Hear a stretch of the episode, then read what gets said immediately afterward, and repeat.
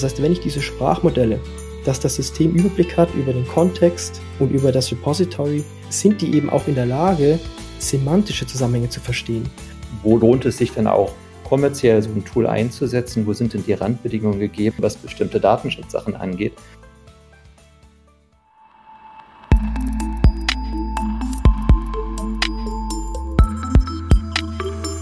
Andrena entwickelt. Der Podcast von Andrena Objects. Von EntwicklerInnen für EntwicklerInnen. Herzlich willkommen zu unserer neuen Folge des Andrena Podcasts. Heute geht es um das Thema KI und Sprachmodelle und deren Auswirkungen auf den Beruf des Softwareentwicklers. Heute zu Gast sind Jan und Steve. Ähm, ich bin Jacques, Softwareentwickler bei Andrena und als Co-Host ist Daniel mit dabei. Ähm, wollt ihr euch kurz vorstellen? Ja, hallo. Ich bin der Steve. Ähm, ich freue mich sehr auf das Gespräch. Ich bin jetzt seit ungefähr fünf Jahren bei der Andrena als Softwareentwickler und beschäftige mich seit mehreren Monaten sehr intensiv mit dem Thema KI. Ja, hallo von mir. Ich bin der Jan. Ich bin seit 15 Jahren bei der Andrena, erst als Softwareentwickler, gerade als Agile Coach seitdem der KI-Hype angefangen hat letztes Jahr, bin ich sehr aktiv mit dabei und verfolge das sehr, sehr gerne und bin jetzt echt gespannt, über was wir heute so reden werden. Cool, vielen Dank. Ähm, Daniel, willst du auch noch, dich auch noch vorstellen? Genau, ich bin Daniel. Ich bin auch bei seit bald fünf Jahren Softwareentwickler bei einem Trainer und aktuell in einem Kundenprojekt, wo wir zumindest mal Zugang zu einem KI-Chatbot haben, aber halt nicht irgendeiner öffentlichen Variante davon. Genau. Dann willst du dich auch noch kurz vorstellen, Chuck. Ja, wo wir gerade dabei sind. Äh, ich bin jetzt seit äh, drei Jahren bei einem Trainer, Softwareentwickler, bin da noch mal im ersten Projekt und bin auch sehr gespannt auf das Thema heute. Habe schon einiges drüber gehört, habe aber auch einige Fragen an euch, also schauen wir mal, ähm, ob wir das alles klären können heute. Dann vielleicht zum Einstieg auch direkt die Frage, was ist denn eigentlich ein Sprachmodell beziehungsweise ein Language Model, nachdem ich das ja gerade schon so angekündigt habe? Ja, das ist natürlich eine große Frage. Da müsst ihr mich auch einfangen, wenn ich da jetzt irgendwie abschweife. Ich würde vielleicht vorneweg, bevor man sich die im Detail anschaut, noch so zwei, drei Beobachtungen festhalten. Die erste Beobachtung ist, dass, dass das erste Mal KI-Systeme sind, die einfach funktionieren, ja, über eine enge Domäne hinaus. Also so KI-Systeme, die irgendwie äh, beim Übersetzen unterstützen oder irgendwie im, äh, irgendwelche Dinge ranken, wie zum Beispiel im Social Media, die gibt es ja schon länger, vielleicht so seit 2010, 2012. Ähm, aber dass man jetzt über eine große Domäne, also beliebigen Kontext, Systeme hat, die, mit denen man interagieren kann und die dann auch hm, zum großen Teil sinnvolle Antworten generieren, das gibt es das erste Mal. Also die Beobachtung, die ich da als erstes festhalten würde, ist, man hat KI-Systeme, die funktionieren. Und die Frage, die ich dann immer bekomme, ist, warum soll ich mich damit beschäftigen? Warum ist das etwas Wichtiges? Und da würde ich auch zwei Sachen mitgeben, über die man nachdenken kann. Das erste ist, dass diese Systeme alleine Entscheidungen treffen. Wir Menschen in der Entwicklung unserer Geschichte haben uns immer bessere Tools und Werkzeuge überlegt, die uns befähigen. Aber kein Tool oder Werkzeug, das wir bisher gebaut haben, trifft allein Entscheidungen. Ähm, wenn man durch die Welt geht, dann hat man den Eindruck, wir haben viele Systeme, die Entscheidungen treffen, weil wir Softwareentwickler mühselig jahrelang Regeln in Textdateien reinschreiben, die dann die Software abarbeitet. Aber diese Systeme, also die Sprachmodelle, die, die treffen diese Entscheidung, ohne dass wir Regeln für sie aufschreiben. Also das ist eine Beobachtung. Und die andere Beobachtung ist, das sind Sprachmodelle, also die können die Sprache modellieren und deshalb auch sinnvoll Geschichten erzählen oder Texte generieren. Und da möchte ich als Gedanken mitgeben, dass bis vor kurzem, ich würde mal sagen, so vor einem Jahr, gab es außer dem menschlichen Gehirn nichts, was menschliche Sprache generieren konnte. Das heißt, jede Art von Text, wie dieser Podcast, ein Blogartikel, ein YouTube-Video, alles, was Schulbücher, alles, was er konsumiert, das kommt im Kern immer von den Menschen. Und bis vor einem Jahr gab es nichts was das hätte generieren können. Stand heute, 2023, ist es so, dass man, egal was man an Sprache konsumiert, eben nicht weiß, was die Quelle ist. Das heißt, diese Punkte sollten direkt klar machen, dass diese Sprachmodelle eine neue Qualität mit sich bringen und äh, deshalb sehr relevant sind. Ja, was sind eure ersten Impulse, wenn ihr das so hört? Du hattest gesagt, dass da keine Regeln existieren, aber es sind denn nicht die Daten, auf denen das Ganze basiert? Es wird ja auch mit ähm, Temperaturen und Wahrscheinlichkeiten gearbeitet. Trotzdem Dinge, die darauf basieren, was Menschen irgendwann mal getan haben? Ja, das ist ein sehr guter Punkt, weil natürlich treffen die Entscheidungen nicht im leeren Raum. Ja, die, die Entscheidungen, die die Systeme treffen, basieren ja auf Trainingsdaten. Und da muss man jetzt sich genauer anschauen. Also Sprachmodelle, wie wir sie heute verwenden, gibt es seit ungefähr sechs Jahren. Also das basiert auf der Transformer-Architektur. Und so ein Transformer besteht aus einem neuronalen Netz und noch ein paar anderen Bausteinen. Also es ist nicht einfach nur ein neuronales Netz mit Eingang und Ausgang, ist schon ein bisschen komplexer, aber im Kern ist es ein neuronales Netz. Und jedes System, das ein, aus einem neuronalen Netz besteht, das kennzeichnet sich durch zwei Phasen aus. Die Trainingsphase und die, die, ich würde mal sagen, Prüfungsphase oder Betriebsphase, wo man die verwendet. Und für uns ist interessant eigentlich nur die Trainingsphase. Da entstehen diese Fähigkeiten. Und in dieser Trainingsphase, genau wie du gesagt hast, da gibt man Trainingsdaten vor und ein Ziel und dann eben einen leeren Parameterraum. Das kann man sich vorstellen wie ein leeres Blatt Papier. Und das Sprachmodell schaut sich diese Trainingsdaten an und versucht das Ziel so gut wie möglich zu erreichen und schreibt sich dann halt auf das leere Blatt Papier Regeln drauf. Also in der Realität legt es Parameter im neuronalen Netz fest, aber man kann das sich so anschaulich vorstellen, dass es sich einfach irgendwo Regeln aufschreibt. Und das ist natürlich klar, alles, was an Fähigkeiten rauskommt, basiert auf den Trainingsdaten, die man reinsteckt. Und bei den Sprachmodellen, mit denen wir heute interagieren, ist das einfach jede Art von Text, die man irgendwo finden kann. Also ChatGPT in der kostenlosen Variante, jetzt GPT 3.5, ähm, hat 175 Milliarden Parameter und den genauen Trainingsdatensatz ist nicht bekannt, aber es wird davon ausgegangen, dass einfach jede Art von Text, die die irgendwie haben, bekommen können, verwendet wurde, um das System zu trainieren. Aber bedeutet das nicht auch, dass durch eine Auswahl an Trainingssätzen ein gewisser Bias reinkommt, bewusst oder unbewusst? weil zum Beispiel nur ursprünglich mal englische Texte genommen wurden, nur Texte, die in Amerika äh, publiziert wurden. Und dann auch noch, was zumindest mal man bei äh, ChatGPT oder so weiter beobachten kann, ist, es gibt ja auch Einschränkungen, wann die, wann dieses Modell eine gewisse Antwort gibt oder zu welchen Themen es überhaupt eine Antwort gibt. Diese Regeln hat es sich wahrscheinlich nicht selber ausgesucht, die wurden ja reingereicht. Ist das nicht auch in Form von Regeln, die wir Menschen wieder diesen Modellen auflegen? und es damit quasi ihrer Fähigkeiten berauben? Mhm, das ist eine sehr gute Beobachtung. Äh, keiner von uns interagiert mit einem Vanilla-Sprachmodell, würde ich jetzt mal sagen. Also mit so einem Base-Modell, das einfach trainiert wurde und dann haben wir ein Interface dazu. Nein, also diese Sprachmodelle, mit denen wir interagieren, also das Sprachmodell nach dem Training, das kann ja auch nur das nächste Wort vorhersagen. Solche Systeme wollen wir nicht haben. Wir wollen eine Frage stellen, dann eine Antwort bekommen. Das heißt, es gibt dann immer noch äh, ein zweistufiges Trainingssystem. Also wenn man so ein Basismodell fertig hat, dann gibt es die Stufe 2, indem man diese Systeme nochmal aligned, also ausrichtet. Und im Fall von ChatGPT wurden die darauf ausgerichtet, ein Helpful Assistant zu sein. Und da ist natürlich jetzt beliebig vorgegeben von der Firma, in dem Fall OpenAI, ähm, wie das aussehen soll. Die können sagen, sie wollen kein Hate Speech haben, dann kommt es einfach halt da stark unterdrückt vor. Also in den Systemen, die wir interagieren, die sind irgendwie ausgerichtet, äh, man kann sagen, die haben irgendeine Art von Persönlichkeit bekommen. Und äh, da ist natürlich stark davon abhängig, was man von dem System haben möchte. Mm, ein Punkt, den ich vielleicht ähm, noch sagen kann zu den Fähigkeiten, wo, wo diese Fähigkeiten herkommen. Also was, was für ein Ziel gibt man den Sprachmodellen, das habe ich indirekt schon angesprochen. Man sagt den Sprachmodellen, sage das nächste Wort vorher. Und warum macht man das? Weil hm, wenn man das nächste Wort vorhersagt, in einem beliebigen Kontext, in einer beliebigen Sprache, dann ist das meistens sinnvoll, den Sachverhalt verstanden zu haben. Ja? Ist nicht immer zwingend der Fall. Wir geben ja nicht vor, wie das Sprachmodell das Ziel erreichen soll. Es ist einfach ein sehr, sehr schweres Ziel.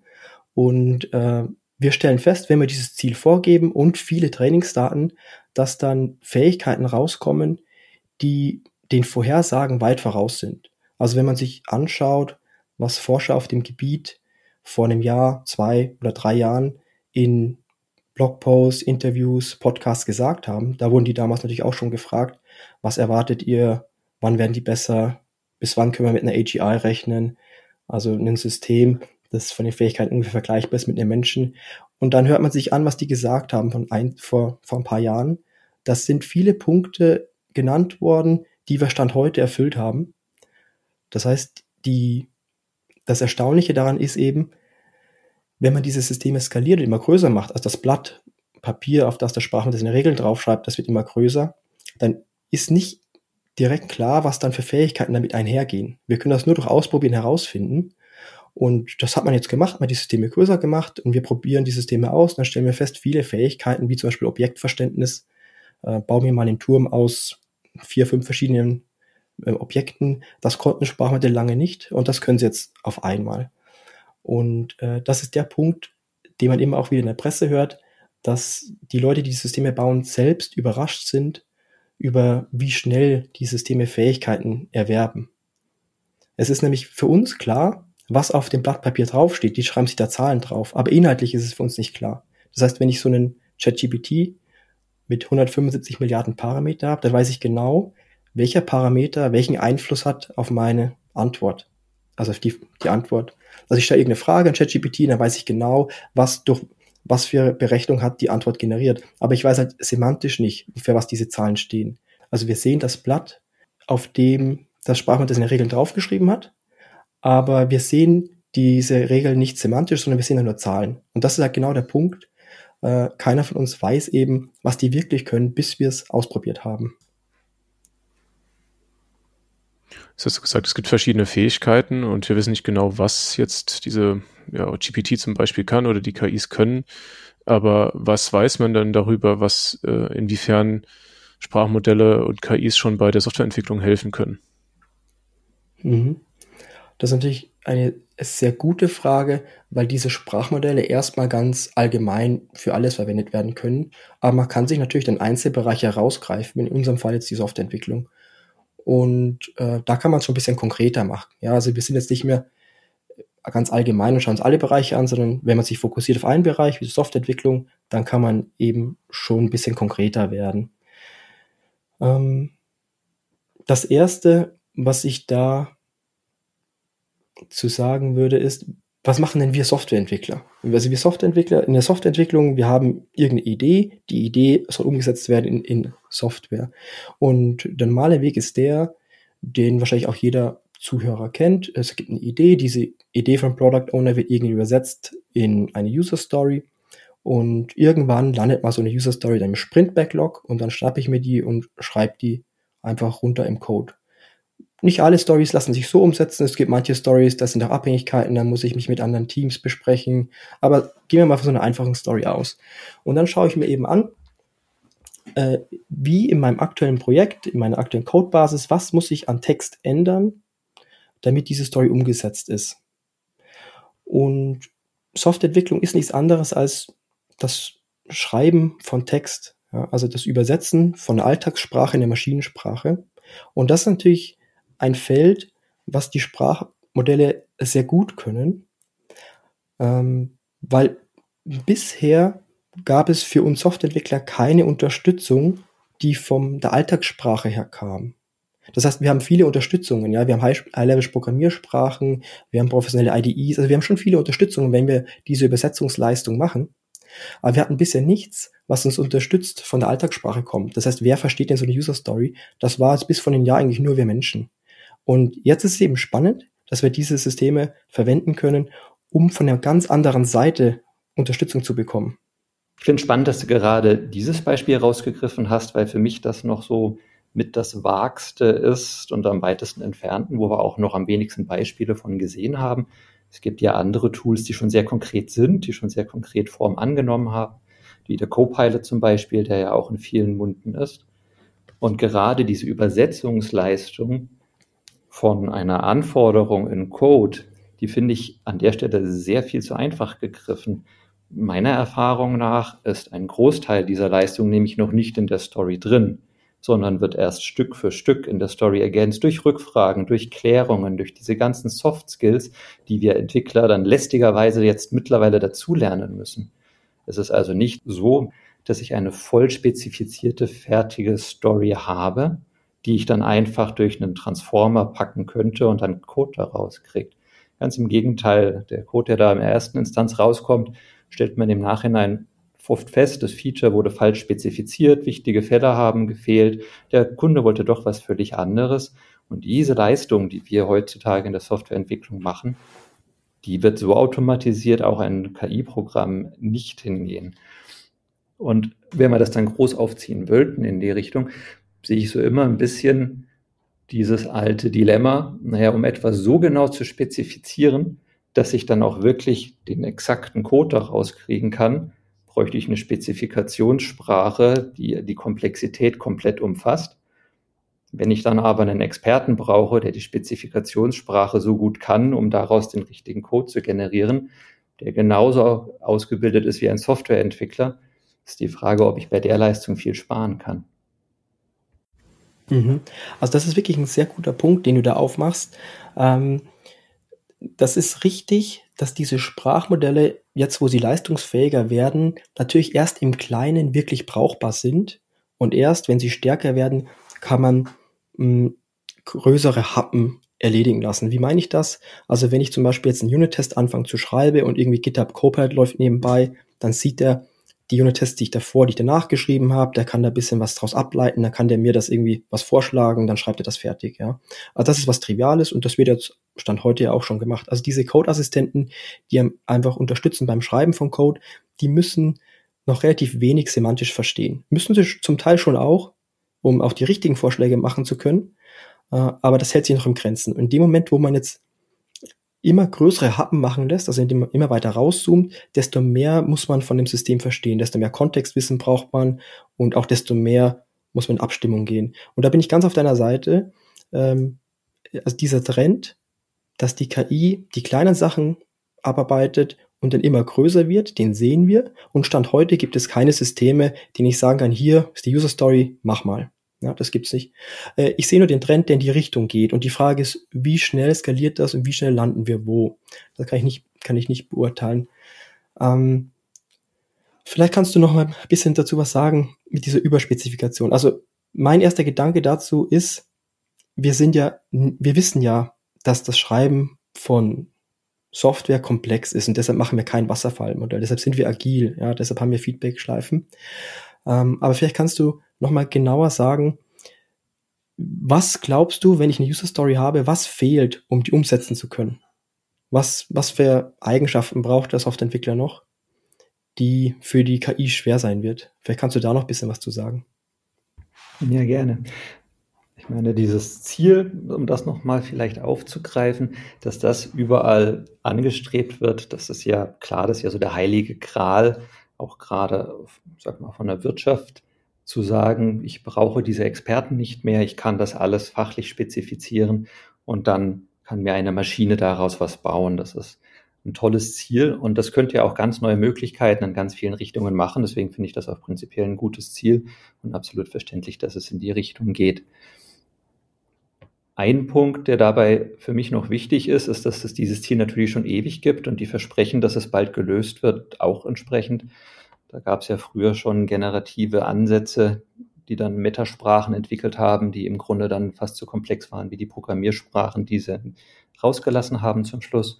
Und auch BPM hat dann zwischenzeitlich sogar diesen Ansatz ein bisschen vor sich hergetrieben. Wir lösen die Softwareentwicklung ab. Ihr braucht nur noch schöne Diagramme zu modellieren. Und was bei beiden aber gefehlt hat, ist so ein bisschen diese Rückschleife, eben diese Übersetzungsleistung zwischen dem Anwender und seinem Problem und einer möglichen Lösung. Und das meine ich gar nicht mal technisch. Es ist nicht die technische Übersetzungsleistung gemeint von einer Lösungsspezifikation in eine technische komplette Lösung, sondern ich meine die Übersetzungsleistung von einer Problemspezifikation in eine Lösung. Und dort werden ganz viele Dinge gebraucht, wie eben ein analytischer Denkansatz, eine große Portion an Kreativität und Dinge, die eben neu sind zu betreten, auch Experimente zu wagen. Da kann natürlich auch ein Sprachmodell, wenn es entsprechend trainiert wurde, vielleicht auch viele Ideen reingeben. Und trotzdem habe ich an der Stelle noch das Gefühl, dass wir Menschen da auf absehbare Zeit noch ziemlich unersetzbar sein werden, wenn es darum geht, eben gerade diese Kreativität reinzubringen. Dinge zu gehen, die vorher noch nicht gegangen worden sind. Warum? Ich sehe das in gewisser Weise so, dass Sprachmodelle auf einem gewissen Kenntnisstand trainiert wurden. Sie können auf Basis von dem Kenntnisstand Schlussfolgern und können da sicher auch neue spannende Sachen rauslassen.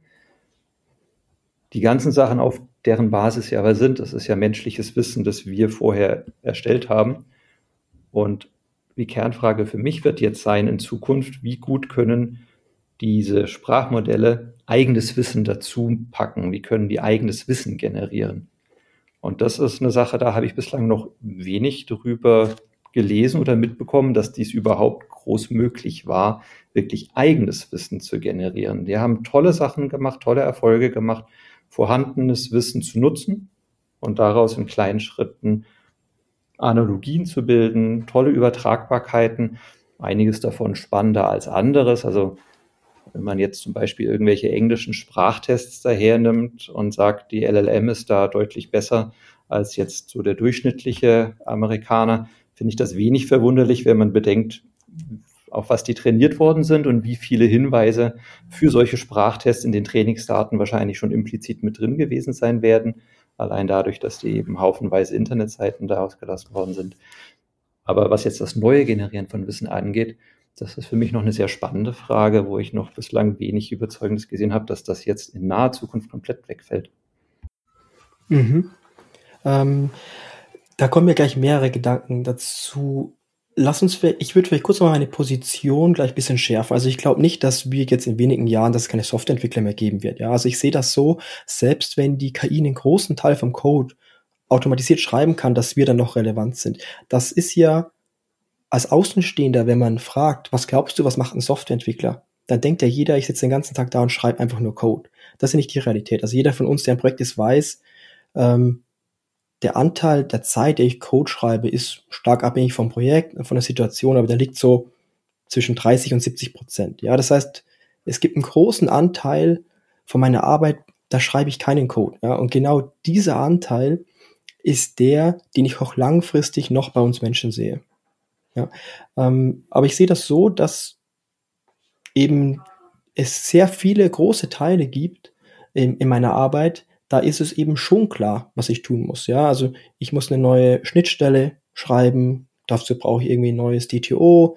Ähm, und ist von, diesen, von dieser Art, von dieser Typ von Aufgabe, da braucht man relativ wenig Kontextwissen, relativ wenig mh, hm, semantisches Verständnis über das Projekt und darüber hinaus und auch relativ wenig Kreativität. Und diese Anteile sehe ich in sehr naher Zukunft als sehr leicht automatisierbar durch KI. Und das sehen wir Stand heute auch schon, dass diese KI-Tools ja zu uns durchsickern. Also GitHub Copilot ist ja das erste. Das ist halt ein bisschen besseres so Autocomplete. Es gibt jetzt auch seit einiger Zeit schon die ersten KI-Features in IntelliJ, also in unserer in IDEs, in einer IDE, die es gibt. Und da, das erste, was wir gemacht haben, ist zum Beispiel Commit Messages. Da kann man sich einen Vorschlag generieren lassen, ja. Das ist so trivial. Aber es gibt so viele Schritte, die ich als Entwickler einfach mache im täglichen Leben, wo jetzt Stück für Stück immer mehr die KI reinsickert.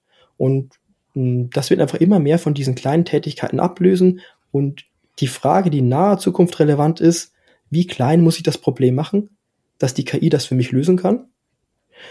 Und langfristig, also auf dem Zeithorizont sagen wir mal jetzt mehr als vier Jahre, dann ist dann die Frage, ist es irgendwann auch möglich, diese größeren Happen ähm, abarbeiten zu lassen von der KI. Und das ist völlig spekulativ. Ja? Also bin ich ganz bei dir, das ist nicht sicher, ob wir jemals dahin kommen, dass ich sage eine User Story und setze die einfach mal um. Aber der Trend dahin ist klar und für mich ist auch klar, selbst wenn wir da wären, dass die KI die User Story umsetzen kann, braucht es trotzdem noch einen Softwareentwickler. Ja, also ich glaube nicht, dass das Umsetzen von der User Story und Softwareentwickler tatsächlich ausmacht. Da gehört noch mehr dazu. Es gibt ja auch den neuen Beruf ähm, Prompt Engineer. Ist das etwas, das in die Richtung geht? Braucht man zukünftig dann immer Prompt Engineers, die vom Entwickler zur KI übersetzen? Oder ist das etwas, das der Entwickler in Zukunft übernehmen sollte und das ist jetzt gerade nur ein Hype? Ich glaube, das ist eher eine Fähigkeit, die ein Entwickler irgendwann brauchen wird und nicht, dass es dann den Prompt Engineer gibt. Das ist, ich sehe das wie alles in so einem cross-functional Team. Es wird Leute geben, die sich besonders gut mit dem Thema auskennen, die man dann bei den schwierigen, bei den kniffligen Fällen anfragt. Oder wenn es einfach um Wissensaufbau im Team geht, um einen gewissen Wissensstand zu halten. Ich glaube aber, dass so diese Fähigkeit, KI-Prompts zu bedienen, tatsächlich wichtiger werden wird, bis zu einem Grad, wo jeder ein rudimentäres Verständnis davon haben muss, um, wie Steve gesagt hat, diese alltäglichen Aufgaben, die sich gut automatisieren lassen, auch zuverlässig erledigen zu können. Das wird dann nichts anderes sein, wie dass man irgendwann die Git-Befehle halbwegs kann, zumindest auf einem Grundniveau, um dort entsprechend die Tätigkeiten seiner Softwareentwicklung nachkommen zu können. Also zu dem Thema Prompt Engineering, das sehe ich überbewertet, weil ähm, Stand heute sind die Systeme so schlecht, dass es ganz stark vom Prompt abhängt, was rauskommt. Ja. Das ist kein Zustand, den man so halten möchte. Ja, man möchte eigentlich semantisch High-Level ein Ziel vorgeben und die Systeme arbeiten das Ziel ab. Es sollte nicht wichtig sein, ob das vierte Wort irgendwie ein anderes ist. Ja. Das heißt, daran arbeiten die ähm, Firmen ganz stark, dass es eben nicht davon abhängig ist vom Prompt. Das heißt, das sehe ich als so kurzweiligen Trend um die Qualität zu erhöhen. Ich kann mir nicht langfristig vorstellen. Aber was dahinter steckt und was ihr vielleicht, ich glaube, was Jan auch meint, ist, dass man natürlich als Entwickler sehr gut einschätzen können muss, was sind denn die Fähigkeiten von dem System, worauf kann ich mich verlassen, worauf nicht. Das heißt, wenn ich jetzt in, in meinem Team eine KI als Unterstützung habe und die macht gewisse Anteile meiner Arbeit, dann muss ich ja gut wissen, was davon muss ich äh, verstärkt kontrollieren, was kann ich überhaupt geben. Das heißt, äh, das ist eine Fähigkeit, das ist nicht direkt Prompt Engineering, aber das geht so in die Richtung. Wir müssen ein gutes Verständnis für die Systeme aufbauen, um die auch sinnvoll in unserem Alltag einbauen zu können. Ich glaube, das ist sehr, also sehr schön, wie du das zusammengefasst hast an der Stelle. Das ist ein anderer Aspekt, den ich gerne natürlich auch mit drin habe, dieses allgemeine Wissen. Wann sind die Grenzen von dem Tool erreicht? Wo kann ich es produktiv einsetzen? Wo vielleicht nicht so? Beim Thema Prompt Engineering, ich kann dein das Ziel voll verstehen, das du da gesagt hast. Und ich glaube, dass das ein tolles Ziel ist. Ich bin noch ein bisschen skeptisch, wie gut sie das erfüllen können. Das wird sehr spannend in nächster Zeit zu sehen. Wie wir selber am Anfang gesagt haben, die Fähigkeiten der LLMs, die sind teilweise sehr schwer vorhersehbar. Und wie gut sie die dann in den Griff kriegen können. Ich erinnere mich da an einen Artikel, dass GPT, also OpenAI anscheinend GPT teilweise ein bisschen kaputt optimiert hat auch und dann Ergebnisse wieder schlechter geworden sind, ging neulich durch die Presse. Das ist dann eine große Frage, wie schnell oder wie möglich das überhaupt ist. Werden wir sehen, finde ich sehr spannend. Aber gerade auch den Punkt mit den Fähigkeiten von den Tools, da wird es auch für mich spannend sein zu sehen, wo sie dann gut werden. Du hast jetzt ein spannendes Beispiel genannt mit den Commit Messages wo ich mir nur schwer vorstellen kann, was da dann dabei rauskommt. Das, ob dann die KI-generierten Commit-Messages tatsächlich so sinnvoll sind, weil da zum Beispiel, das ist ein ganz tolles Beispiel, die werden ja oft auch schon von menschlichen Committern eigentlich falsch gemacht. Ich will ja nicht einfach nur ein Abbild des Codes, der nochmal in der Commit-Message drin steht. Ich will ja nicht eine Zusammenfassung des Codes, sondern ich will ja eher wissen, naja, warum habe ich denn diesen Code so geschrieben? Warum habe ich denn den Commit so gemacht? Damit dann jemand, der sich eine Commit-History durchliest, auch genauer weiß, ah ja, okay, da steht das ein bisschen dahinter, da war die Entscheidung, die getroffen worden ist, das ist ja viel wertvoller an der Stelle. Und ob das die KI aus dem Code selber so rauslesen kann, das finde ich eine spannende Frage. Deswegen gerade das Beispiel finde ich da sehr wenig überzeugend, aber an anderen Stellen mhm. gibt es natürlich sehr viel Boilerplate-Code, der sich sehr gut wahrscheinlich automatisieren lässt, insbesondere wenn der Kontext da ist, wenn ich weiß, ich habe da unten schon ein Datenmodell, das so und so aussieht, und das kann ja eine KI, wenn es unseren Code kennt, entsprechend auch lernen, beziehungsweise hat den Kontext entsprechend, da dann zu sagen, für das Datenmodell generiere mir jetzt mal eine neue Schnittstelle, die das und das tut, da kann die schon sehr viel natürlich zur Verfügung stellen, was wir in Zukunft dann nicht mehr schreiben können oder schreiben müssen. Genau, das, was du sagst, machen wir Entwickler ja eigentlich gefühlt andauernd. Wir suchen uns Tools, die uns genau diesen Boilerplate-Code abnehmen. Ein einfaches Beispiel wäre OpenAPI und so weiter. Du schreibst in einer relativ einfachen Abstraktion und lässt dir danach deine Spring, deine Angular Bindings und alles irgendwo erstellen. Das ist halt etwas, was du jetzt dann wahrscheinlich mit einer KI einfach mit natürlicher Sprache dir erzeugen lassen kannst. Und ich glaube, auf die absehbare Zeit ist genau für solche Tätigkeiten, wo du halt vorher irgendein Tool zwischendrin verwendet hast, kannst du das dann verwenden für genau diese Template-artigen Sachen. Und ähm, ich habe die Vermutung, könnt ihr mich vielleicht auch bestätigen oder äh, widersprechen, ist, dass der Entwickler mehr und mehr weg vom eigentlichen Generieren von Code geht, sondern eher in eine Art Qualitätssicherung über den Code. Weil wie, zumindest mal habe ich das Gefühl, wenn ich Code generieren lasse, er ist funktional meistens, aber jetzt nicht unbedingt toll. Er erfüllt seine Funktion, die ich ihm gesagt habe, erfüllt er super. Aber im Großen und Ganzen, äh, da auch die Qualität zu sichern, das sind sie noch nicht so weit, meiner Meinung nach. Mhm. Ähm, ja, also wenn ich euch beide höre, Daniel und Jan, dann kann ich da eigentlich fast überall mitgehen, aber mir fehlt so ein Punkt. Und das ist wirklich die Unterschätzung, wie schnell diese Systeme ähm, auch anfangen, ein Verständnis zu bilden. Es ist eben nicht nur reiner Boilerplate. Also generell die Beobachtung, die du gesagt hast, Daniel, dass wir jetzt um diesen Conversation Programming gehen, klar. Also das alles zahlt in diese Richtung ein. Wir wollen eigentlich, also wir sind nicht mehr die Creator von diesem Code, sondern Editoren. Das ist, das ist der Trend und der wird äh, sich auch nicht, der wird verstärkt werden jetzt in naher Zukunft und sich auch beschleunigen. Und jetzt ist halt die Frage, ähm, was machen wir denn Softwareentwickler? Wenn man es wirklich auf eins der Tasks runterbricht. Und für viele Tasks brauchen wir eben ein Verständnis. Das ist nicht nur einfach, äh, ich weiß hier genau die Syntax und dann schreibe ich halt die Syntax hin, sondern da muss ich was verstehen. Und äh, das ist eben genau diese Hürde, die man mit dem neuen System das erste Mal genommen hat. Das heißt, man hat jetzt wirklich Systeme, äh, ich kann auch ein, zwei Beispiele bringen, äh, unabhängig vom Code, die anfangen, Verständnis zu bilden. Relativ ähm, also ich, vor ein paar Tagen habe ich es gelesen, dass Google jetzt auch diese Sprachmodelle in ihre Roboters einbaut. Das ist ein Roboter mit so einem Greifarm und dann muss der halt Sachen machen. Und wenn man dem jetzt zum Beispiel ein paar Objekte hinlegt, ein Kabel, ein Blatt Papier, ein Stein und sagt mal, nimm mal das Objekt, mit dem du einen Hammer irgendwo reinhämmern kannst, dann greift er den Stein. Ja? Ähm, und es gibt, das hat er natürlich irgendwo sich auf seinem Cheat Sheet geschaut, welche Statistik ähm, da am wahrscheinlichsten ist, ja. Aber hm, aus meiner Sicht sind wir da nicht weit weg von einem Verständnis. Und das gleiche hier auch vom Code. Das heißt, wenn ich diese Sprachmodelle, die das ganze Git-Repository mitgebe, also das ganze Repository, wo der Code drin liegt, sodass er das alles sehen kann. Und wenn ich dann auch noch Kontext mitgebe, genau wie jeder Entwickler, der ein Projekt anfängt, der braucht ja erstmal ein, zwei Wochen, bis er den Kontext hat, die Fachlichkeit versteht, ja.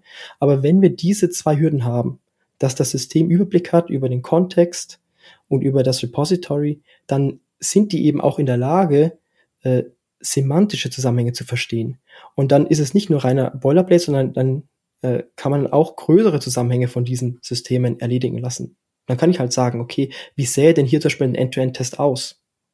Ja, das ist nicht trivial. Da müssen Entwickler nachdenken. Und wir Entwickler tun uns schon schwer, einen guten End-to-End-Test zu schreiben, wenn die Systeme sich auch schwer tun. Aber das ist aus meiner Sicht nichts Unmögliches, was kategorisch nicht machbar ist von den Systemen. Ich glaube, das ist ein ganz interessanter Punkt und so wollte ich das auch nicht verstanden wissen, dass ich da jetzt nicht sehe, dass auch so ein gewisses Verständnis damit reinkommt. Für mich spielt da aber noch immer so ein bisschen mit rein, dass wir eben noch mehr Faktoren haben, die hier eine, eine, Gewichtung haben, ob der Einsatz sich lohnt oder nicht. Das geht auch so ein bisschen in die Richtung, Daniel, was du vorhin meintest mit diese allgemeinen Tools werden diese spezielleren Tools vielleicht irgendwann ablösen. Wo ich mir sage, das kann sein, aber diese allgemeineren Tools haben halt auch Randbedingungen, gerade was die Datenmenge angeht, was den Serverbetrieb angeht, die die brauchen, was die Trainingssachen angeht, die sie brauchen aber auch ganz einfach dann Sachen Richtung Datenschutz, Richtung Urheberrecht, ganz viele Sachen, die da reinspielen, wo sie vielleicht nicht in jeder Umgebung so einsetzbar sind, wie wir uns das wünschen. Und nicht auf jedem Handy. Jede App wird auf ein Frontend für einen LLM sein, einfach aufgrund von den Größenverhältnissen, die du dann dafür entsprechend vielleicht brauchst.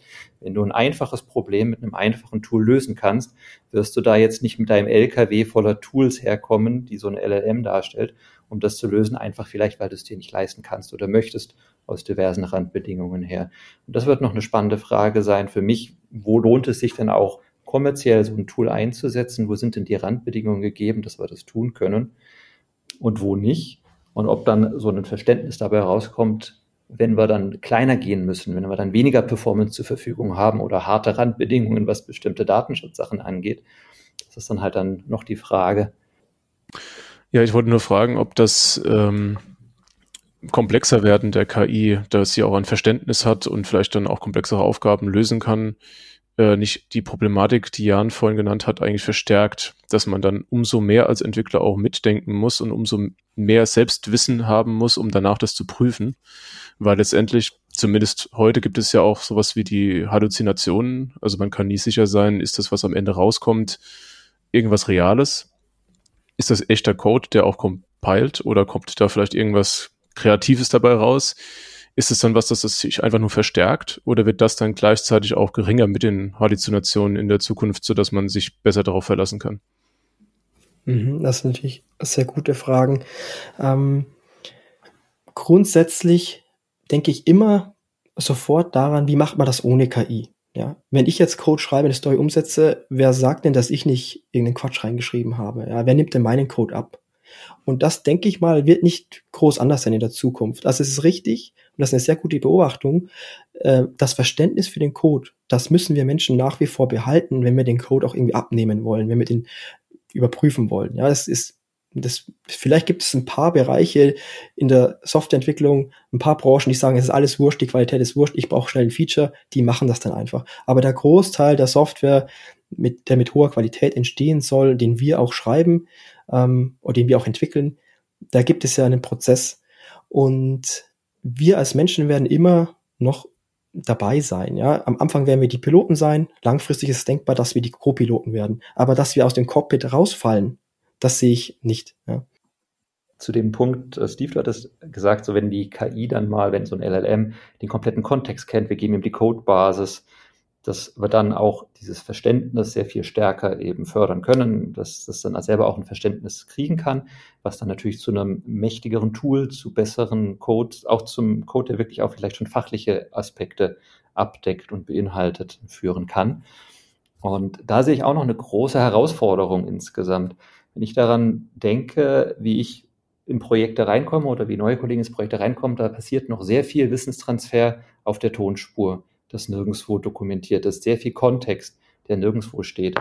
Und ich weiß nicht, wie oft ich gehört habe, oh, schau lieber noch nicht in die Codebasis, bevor ich dir erklärt habe, was alles schlecht ist. Gerade das System Legacy Code und gerade das System eine alte Codebasis, die vielleicht schon 20 Jahre existiert, vielleicht will ich gar nicht, dass meine LLM die kennt. Andererseits muss sie sie kennen, um nötige Vorhersagen zu machen. Aber wenn sie daraus dann Regeln für die Zukunft ableitet, dann könnte das auch etwas sein, was potenziell eben in eine falsche Richtung geht, dass sie abbiegt auf einen falschen Pfad. Das war ja auch so etwas, wo wir dann wieder beim Prompt Engineering werden. Sehr viele moderne Techniken, die du da auch ja mal vorgestellt hast, gerade wie dieses Chain of Thought Prompting und ähnliches, die sollen ja gerade das verhindern, dass die LLM dann in einem komplexeren Pfad irgendwo falsch abbiegt, was natürlich mit einem Datenmodell auf Basis von einem Legacy-Code, den eigentlich keiner mehr so weiter beschreiben möchte, vielleicht mit einer höheren Wahrscheinlichkeit passiert.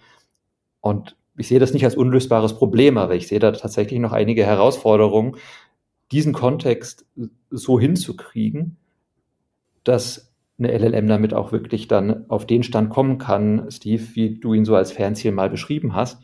Da ist, mhm. glaube ich, noch viel Arbeit drin, insbesondere wenn ich mir so überlege, wie aktuell die Projekte typischerweise aussehen, die ich so kennenlernen durfte. Mhm. Ja, da sehe ich uns Softwareentwickler mittelfristig, vielleicht auch langfristig noch als diejenigen, die die Zügel in die Hand nehmen und diese KI-Systeme lenken. Ja, das heißt, wenn ich jetzt in ein Legacy-Projekt reingehe und ich sage, potenziell kann mein KI-System jetzt gewisse Anteile von der Codebasis verbessern oder ähm, sogar weiterentwickeln, dann bin ich ja frei, wie ich das System lenke. Ich kann ja sagen, ähm, schau mal, es gibt gewisse Code-Metriken, die sind gerade wirklich schlecht. Generiere mal so Code, dass die langfristig einen Trend nach oben zeigen. Ich kann ja auch Beispiele mitgeben, das ist ein schlechtes Beispiel, das ist ein gutes Beispiel. Und das ist für mich dann wirklich nur eine Sache, ich, ich stups das in die richtige Richtung. Aber das mit der richtigen Vorgabe, die Systeme generell dazu fähig sind, ähm, Features zu entwickeln, die mehr sind als nur ein bisschen Boilerplate. Äh, da bin ich fest von überzeugt. Und wie man das dann in jedem Projekt einarbeitet, das ist natürlich dann wirklich individuell sehr unterschiedlich. Ja, also das ist dann auch die Fähigkeit, die wir als Entwickler haben müssen. Ja, man kann mit nicht einfach eine Software haben, da kippt man Sachen rein und da fallen hinten Sachen raus, sondern das ist schon ein Tool, das halt immer mächtiger wird und wir müssen halt auch wissen, wie man so ein mächtiges Tool steuert. Und was du gerade geschildert hast mit dem Legacy-Projekt, das wäre für mich dann so ein, eine Ausprägung. Ja, da muss ich halt dann das System besonders an die Hand nehmen, aber sehe ich jetzt keine strukturell, kein strukturelles Hindernis, dass man das nicht erledigen kann. Und nochmal äh, ganz kurz, was du zum Schluss, zum Schluss gesagt hast, ähm, wenn du so auf deine Projekte schaust, den Blick habe ich auch. Wenn ich auf Projekte schaue, wo ich war, es gibt Projekte, da bin ich reingekommen, da gab es fast keine Tests oder sehr wenig Tests. Ja. Das heißt, man muss immer die Frage stellen, was ist gut genug? Und die Frage ist, was die Messlatte? Ich hatte da eine Diskussion äh, mit äh, Professor Bretschner von der TU München, der hat auch gesagt, ja, ähm, ihm wundert das immer, dass die Leute entweder ein schlechtes Beispiel nehmen, die Systeme zerreißen, oder irgendein Beispiel rausgreifen, wo die sehr stark sind. Aber die eigentliche Frage ist ja, ähnlich wie bei autonomen Fahrzeugen, wann sind die Systeme gut genug? Und das ist hochindividuell. Ja, da gibt es manche Branchen oder Projekte, da ist jetzige Systeme schon so mehr als gut genug, um die, um das einfach besser zu machen. Ja? Also es gibt jetzt schon, äh, wenn ich jetzt GPT-4 benutze, um mir irgendwie Unit-Tests generieren zu lassen, das ist schon besser als keine Unit-Tests. Ja? Und dann, wenn ich sage, ich bin irgendwie in Realtime sicherheitskritischen Anwendungen, weil es eine Rakete ist, die zum Mars fliegt, ja, dann würde ich vielleicht nicht GPT-4 verwenden, das ist nicht gut genug. Ja? Also diese Frage müssen wir uns intensiv stellen, wann sind die Systeme gut genug? Und da gibt es keine scharfe Ja-Nein-Antwort oder Schwarz-Weiß-Denken, das ist hochindividuell. Ich weiß nicht, ob ich da in die Richtung gut genug wäre, weil ja immer so die Frage ist, was heißt denn gut genug? Ein bisschen so habe ich aber rausgehört, wo ich absolut mitgehen würde. Es geht ja auch ein bisschen um, wann ist die maschinelle Fehlerrate niedriger als die menschliche zum Beispiel. Äh, mhm. Auch wenn ein Projekt gar nichts hat, ist natürlich ein bisschen besser auch schon was. Also dieses Relative, dieses Projektspezifische. Ich glaube, das sind so die wichtigen Aspekte, wo für mich dann irgendwo so ein bisschen auch auf welches Ziel möchte ich überhaupt hinarbeiten und was wäre ein Schritt, der mich dann näher hinbringt in die Richtung, was du ja aber auch in dem Sinne gesagt hast. Deswegen, ja, das wird die Frage sein, wie viel kann es mir helfen an der Stelle, wie kann es mich helfen, da an der Stelle voranzubringen. Und man muss halt, glaube ich, da so ein bisschen die Gesamtrechnung sehen. Also wenn ich jetzt sage, ich habe jetzt hier ein System und da Unit-Tests zu haben, das wäre schon mal besser als keine zu haben. Wenn es aber jetzt so ein System ist wie für ein Produkt, das ich sowieso wegwerfe, dann will ich gar keine Unit-Tests haben. Dann brauche ich die ja auch nicht in Zeit investieren, um die aufzustellen von der KI. Dann muss ich sie ja querlesen von der KI, ob die soweit richtig sind, muss sie vielleicht noch nachbessern. Den Zeitaufwand will ich ja trotzdem nicht. Also da wäre dieses ja, im Sinne der Testabdeckung ist es ein bisschen besser, aber zahlt nicht auf meine Ziele ein. Das ist, glaube ich, da ganz wichtig. Das heißt, ich muss auch gucken, wo ist der Zeitinvest für eine Verbesserung sinnvoll mit meinen Zielen aligned? Also wo passt das zueinander?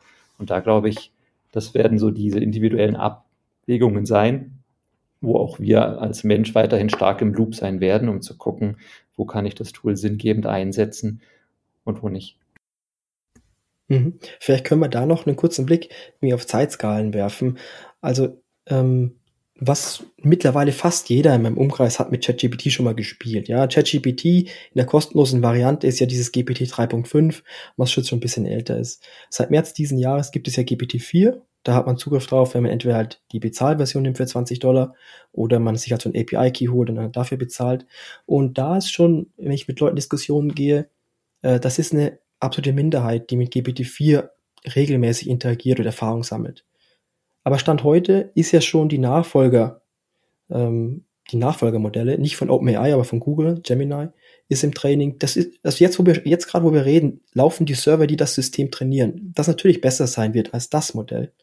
Und kürzlich habe ich einen Artikel gelesen, die Leute, die natürlich jetzt die neuen Systeme trainieren, die überlegen jetzt konzeptionell an den übernächsten Modellen, ja. Und das sind halt Sprünge, dass wir auf einer Zeitskala von weniger als zwei Jahren, also jetzt vielleicht in ein paar Monaten, bringt Google ihr Gemini-System raus, angepeilt ist also Frühling nächsten Jahres, dann vielleicht Herbst oder Winter nächsten Jahres ist dann die Nachfolgerversion davon da. Das sind jedes Mal relativ starke Sprünge. Also jeder, der den Sprung von 3.5 auf 4 mal ausprobiert hat, der weiß, was das bedeutet an Qualität. Und ich glaube, das ist ein Punkt, den viele nicht auf dem Schirm haben. Das, wir diskutieren jetzt so, was ist möglich, was nicht, wie viel schaffen die Systeme.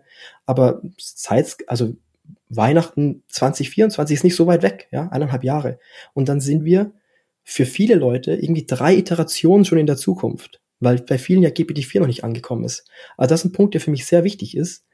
Ähm, unterschätzt nicht die Geschwindigkeit, mit denen die Systeme verbessert werden. Und wenn möglich, wenn irgendwie möglich, sammelt einfach Erfahrungen, egal mit welchem System. ChatGPT, am besten natürlich GPT-4, wenn man sich das irgendwie leisten kann oder das Projekt erlaubt das. Ähm, also das ist mir ein ganz wichtiger Punkt. Die Entwicklung ist rasant und das, die Veränderung wird auf jeden Fall zu uns kommen. Und das, was wir machen können, ist, wir können uns schon vorbereiten, indem wir einfach schon früh genug mit diesen Systemen interagieren und Erfahrungswerte sammeln. Und da würde ich gerne ein Pro und ein Contra zu geben. Das Pro wäre absolut den Aufruf zu unterstützen, beschäftigt euch damit. Äh, ich habe da mal einen netten Spruch gehört, den finde ich da immer ganz passend. Äh, wenn das Haus erstmal brennt, dann kann ich keine Sprinkleranlage mehr installieren. Ja, das ist so ein bisschen auf die Weiterbildung gemünzt aus. Wenn dann die Disruption kommt, die uns wirklich stark betrifft, dann in die Weiterbildung zu investieren, ist zu spät. Dann sind wir weg. Wir müssen jetzt anfangen, in die Weiterbildung zu investieren. Wir müssen jetzt anfangen, uns damit zu beschäftigen, damit wir dann, wenn was kommt, darauf vorbereitet sind und damit umgehen können. Also das auf alle Fälle gehe ich hundertprozentig mit. Das ist auch total spannendes Feld, finde ich. Es macht sehr viel Spaß damit äh, auszuprobieren und das tut was jetzt die Sprünge angeht, da würde ich ein kleines Kontra geben. Zum einen, wir wissen nicht genau, wie die Kurve aussieht. Es könnte eine logarithmische Kurve sein, dann flacht die irgendwann ab und dann werden die Sprünge irgendwann so klein, dass sie praktisch keinen Unterschied in der Qualität mehr haben. Auch dass Gemini auf alle Fälle besser wird. Wir haben vorher gehört, das ist ein emergentes Verhalten, das da rauskommt, das nicht vorhersagbar war. Wir können nicht mit absoluter Sicherheit sagen, dass es besser wird. Es gibt starke Indikatoren, dass es besser sein könnte. Aber insgesamt, was für ein Verhalten es zeigen wird, ist nicht so leicht vorhersagbar. Und genauso kann es mit dem übernächsten und überübernächsten System sein. Es ist sehr viel experimentell. Äh, am Anfang hatten wir festgehalten, diese LMMs konnten recht wenig. Das waren dann einfach Übersetzungstools und haben sie angefangen zu skalieren und auf einmal kamen voll diese tollen neuen Fähigkeiten raus. Es ist aber nicht gesagt, dass bei jedem Sprung sofort tolle, neue, super neue Fähigkeiten rauskommen, weil das eben ein emergentes Verhalten ist, in einer Komplexität, die nicht mehr vorhersagbar ist. Deswegen da würde ich eher mal ein bisschen, ich sage jetzt mal, optimistischer daran gehen im Sinne von, dass wir jetzt nicht sofort ersetzt werden. Äh, wir müssen es weiter beobachten und dann schauen, was kommt. Aber auf alle Fälle ein Riesensprung. Das wird sich dann erst rausstellen, wenn es draußen ist, glaube ich. Mhm. Das sind gute Punkte, da würde ich äh, doch nochmal dagegen gehen. Also es ist richtig, dass es emergente, also Fähigkeiten emergent entstehen, ja. Aber nicht alle. Also das, wenn man das Ziel, das wir diesem System ja geben, ist das nächste Wort vorherzusagen. Und dieses Ziel kann man hart validieren. Da kann man sagen, okay, hier, ich gebe jetzt fünf Seiten, äh, was ist denn das erste Wort auf der sechsten Seite? Und das ist einfach eine Rechnung, die macht man auf und da kann man messen, wie gut sind die Systeme. Und die sind natürlich nie das ist natürlich nie 100 Prozent. Man kann nie in jedem Kontext 100 Prozent wissen. Das heißt, man kann sich aber diesen, diesen Wert anschauen und das sieht man dann schon Skalierungsverhalten.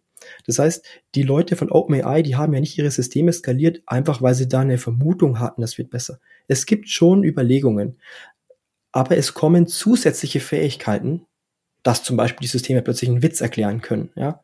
Äh, oder obwohl die nicht mit Französisch trainiert wurden, können die dann plötzlich viel Französisch verstehen, ja. Also es gibt, es gibt dann solche, solche komischen Fähigkeiten, mit denen man nicht gerechnet hat. Aber diese Base-Fähigkeit, die kann man tatsächlich relativ gut vorhersagen und deshalb wird die auch skaliert die auch gut. Und der, der andere Punkt, warum die Systeme besser werden, ist, mit den Systemen, mit denen wir jetzt interagieren, da werden wir in ein paar Jahren drüber lachen, weil das sind wirklich nur so One-Shot. Ja, ich hau irgendwo eine Frage rein, es kommt eine Antwort zurück. Das ist ja so weit entfernt von dem, wie wir bei uns einen Denkprozess haben. Und das ist natürlich bewusst. Aber irgendein so Rapper außenrum zu packen, der dann eben ähnlich wie bei Chain of Thought, der irgendein so Prozess abläuft, wo er sich überlegt, okay, ich ich muss jetzt bewerten, welche Antwort passt denn oder ich iterativ schreite ich zur Antwort. Das ist ja relativ trivial. Und genau solche Überlegungen bauen die aber jetzt in den neuen Systemen ein. Und da man jetzt schon experimentell festgestellt hat, wenn man das zwanghaft um so ein Sprachmodell außenrum baut, werden die besser. Ist es ähm, klar, die werden auf jeden Fall besser, wenn man das nativ reinzieht in die Sprachmodelle. Aber ich gebe dir völlig recht, keiner weiß, wie gut werden die besser, äh, und wie schnell. Es ist durchaus denkbar, dass wir irgendwo in Hürden reinlaufen. Ja, beim autonomen Fahren ist es ja sehr berühmt. Jeder hat gedacht, ja, keine Ahnung, 2018 fahren alle Autos autonom. Dann hat man festgestellt, je mehr die Autos konnten, das letzte Prozent, was noch übrig war, wurde immer schwerer zu, äh, zu meistern, so dass man heute immer noch nicht im großen Stil autonome Fahrzeuge hat. Ja. Solche Hürden sind Stand heute nicht absehbar, aber es ist durchaus denkbar, dass solche Hürden kommen. Der Chef von, oder der Chefwissenschaftler von OpenAI, er hat gesagt, wenn er sich die Systeme anschaut, dann sieht er Stand heute noch großes Potenzial, auch ohne Verbesserung am System selbst. Aber es gibt schon erste Gedanken, wie man auch die Systeme verbessern kann. Also aus zwei Richtungen äh, fließt da, ähm, gibt es da Verbesserungspotenzial. Und darüber hinaus haben wir natürlich, äh, je mehr die Zeit voranschreitet, bessere Computer, mehr Rechenleistung, so dass natürlich das auch bedeutet, ähm, man kann einfach mehr trainieren, die, die Systeme werden schneller. Das heißt, es, diese Achse gibt es auch noch, dass natürlich die Computer leistungsfähiger werden. So dass eine, eine Abflachung in naher Zukunft äh, sehr, sehr unwahrscheinlich ist. Aber es ist nicht absehbar, um wie viel besser sie werden. Das ist richtig. Ja, angenommen, das kommt jetzt tatsächlich so schnell alles, also die Sprünge sind groß und kommen schnell auf uns zu. Kann man sich dann überhaupt darauf vorbereiten? Kann man als Unternehmen irgendetwas tun oder muss man sich dann einfach überraschen lassen? Der Tipp, den man hier geben sollte, ist, egal wie man sich mit dem System beschäftigt, man sollte immer schon so modular sich mit dem System beschäftigen, dass man leicht so ein Sprachmodell austauschen kann durch ein besseres. Also ähm, die Empfehlung an jede Firma ist, intern Projekte zu starten, wo man einfach mal schaut, was ist möglich. Wir haben jetzt den Stand erreicht, wo man eigentlich nicht mehr diskutieren muss, man kann es einfach mal machen. Also sagen wir mal, wir fangen jetzt an zu diskutieren, können die Systeme End-to-End-Tests schreiben. Ja, muss ich nicht diskutieren. Ich, ich versuche das einfach mal mit GPT-4. Ja, ich mache mir irgendwie eine, ich baue mir eine Anwendung und dann überlege ich mir ein paar Testfälle, schaue ich mal, klappt das oder klappt das nicht. Also ich kann Stand heute Erfahrungswerte sammeln und das wird in Zukunft natürlich umso besser möglich sein, je mehr äh, die Fähigkeiten, je größer die Fähigkeiten werden. Das heißt, man sollte sich einfach, mh, hm, sagen wir, die Engine, also das, was und das also das Sprachmodell, das muss man ja verstehen, wie so ein Motor, das eine Anwendung antreibt. Egal welche schlaue KI-Anwendung ich baue, der Motor muss immer austauschbar bleiben. Das ist der wichtigste Tipp. Und darüber hinaus natürlich, ähm, wir wissen, Stand heute gibt es noch viele ungeklärten Fragen. Gerade ähm, Datenschutz, ja, wie kann ich die, welche Systeme verwenden? Aber intern kann ich in so einem Beispielprojekt einfach mal alles ausprobieren. Und äh, das sollten Stand heute auch jeder, der das sich leisten kann, versuchen. Ja, intern einfach mal diesen System spielen und schauen, was ist möglich, Erfahrungswerte sammeln. Ich würde gerne noch dazulegen, dass ich glaube, dass es wenig bringt, wenn man solche Tests, also ich bin voll dafür, diese Experimente zu machen. Man sollte sie aber, glaube ich, nicht zu eingeschränkt auf einen Bereich auslegen. KI kann in ganz vielen verschiedenen Bereichen unterstützen. Nicht nur in der Softwareentwicklung, die kann auch im Marketing eine große Unterstützung sein. Die kann auch in der Kundenakquise eine große Unterstützung sein. Die kann ganz einfach beim Schreiben von E-Mails helfen, von Formulierungen, von Ausschreibungen, von Bewertungen, von äh, Stellen von Bewerbern und ähnliches. Auch in die Richtung sollten Unternehmen meiner Meinung nach denken und Experimente starten, um zu schauen, wo können wir davon profitieren. Und vielleicht ist es dann überraschend, dass in einem Bereich, wo man es am wenigsten dachte, der größte Gain dann drin dahinter steht und in dem Bereich, wo man es am ehesten dachte, nicht, weil man feststellt, oh, da kriegen, da sind die Ergebnisse einfach nicht auf einem Stand, dass wir sie gut weiterverwenden können. Aber das findet man halt nur raus, indem man eben genau diese Experimente startet. Deswegen jetzt ist die Zeit, um sich damit zu beschäftigen. Und jetzt ist auch noch eine gute Zeit, um da einen soliden Wissensstand aufzubauen. Mhm. Ich versuche immer öfter, und das gelingt mir nur sehr schwer, die Perspektive meiner Kinder einzunehmen. Die sind noch relativ klein und das wird dauern, bis die die Schule durchlaufen. Ja, das heißt, da haben wir so einen Zeithorizont von 10, 15 Jahren. Ja. Und wir haben jetzt gesprochen, vielleicht haben wir in zwei, drei Jahren äh, signifikant bessere Systeme äh, da ist natürlich so ein Zeithorizont utopisch. Da in die, also es, ich weiß nicht, ob wir in den letzten Jahrzehnten jemals schon an einem Punkt waren, wo auf einer Zeitskala von zehn Jahren wirklich keiner sagen konnte, wie wie es dann aussieht. Also es gibt immer wieder neue Neuigkeiten, neue Trends, die reinkommen, die unvorhersehbar sind, aber die derart fundamental sich verändern, wo es einfach keine Erfahrungswerte gibt, das ist schon äh, ein sehr besonderer Punkt in der menschlichen Geschichte. Und ähm, also was ich mir vorstellen kann, ist, wenn meine Kinder irgendwann mal Teenager sind und dann auf Computer schauen, die können dann wahrscheinlich gar nicht mehr nachvollziehen, dass die Systeme jemals dumm waren. Ja? Das heißt, für die ist klar, wenn ich mit dem Computer interagiere, der versteht mich und der gibt mir eine Antwort. Äh, aus unserer Sicht, das ist so wie der Sprung vom Taschenrechner zum Computer. Ja, ein Taschenrechner, der rechnet zwei Zahlen zusammen, aber unsere Computer sind dann doch bisschen mehr als nur ein Taschenrechner. Äh, und der Sprung jetzt zu diesem neuen System, der wird wahrscheinlich ähnlich sein. Und ja, interessant ist, dass wir eben, äh, das würde ich auch jedem hier mitgeben, der diesen Podcast hört, ja, also wir sind auch genau diese KI-Systeme, die äh, werden alle Lebensbereiche irgendwie berühren. Aber wir sind die Personengruppe, die auch ausgebildet sind in der IT, die Systeme verstehen können, die auch die Systeme bauen können. Ähm, das heißt, wir sind da sehr stark privilegiert und nicht nur das, dass wir privilegiert sind, sondern wir leben auch noch zur richtigen Zeit ähm, am richtigen Ort. Also es ist eine sehr spannende Zeit, Softwareentwickler zu sein. Vielen Dank euch beiden für die Einsichten und eure Meinung zum Thema KI und wie sich ähm, Sprachmodelle auf den Berufszweig der Softwareentwicklung und unser täglichen Alltag so auswirken werden. Vielen Dank, Steve, für das tolle Gespräch, für die schöne Unterhaltung. Hat mir sehr Spaß gemacht bei dir. Und bei euch vielen Dank fürs Hosten und für das Angebot, hier den Podcast mitzugestalten. War echt super. Die Freude war ganz meinerseits. Also hat mir außerordentlich Spaß gemacht. Vielen Dank, dass ihr beide da wart. Hat viel Spaß gemacht, mit euch zu sprechen. Sehr spannende Themen. Da kommt ja noch einiges Spannendes auf uns zu, auf das wir uns als Softwareentwickler freuen können. Und damit das offizielle Tschüss. Schön, dass du auch bei dieser Folge von Andrena entwickelt dabei warst. Wir freuen uns wie immer über Feedback und Themenvorschläge. Du erreichst uns unter podcast-feedback at andrena.de.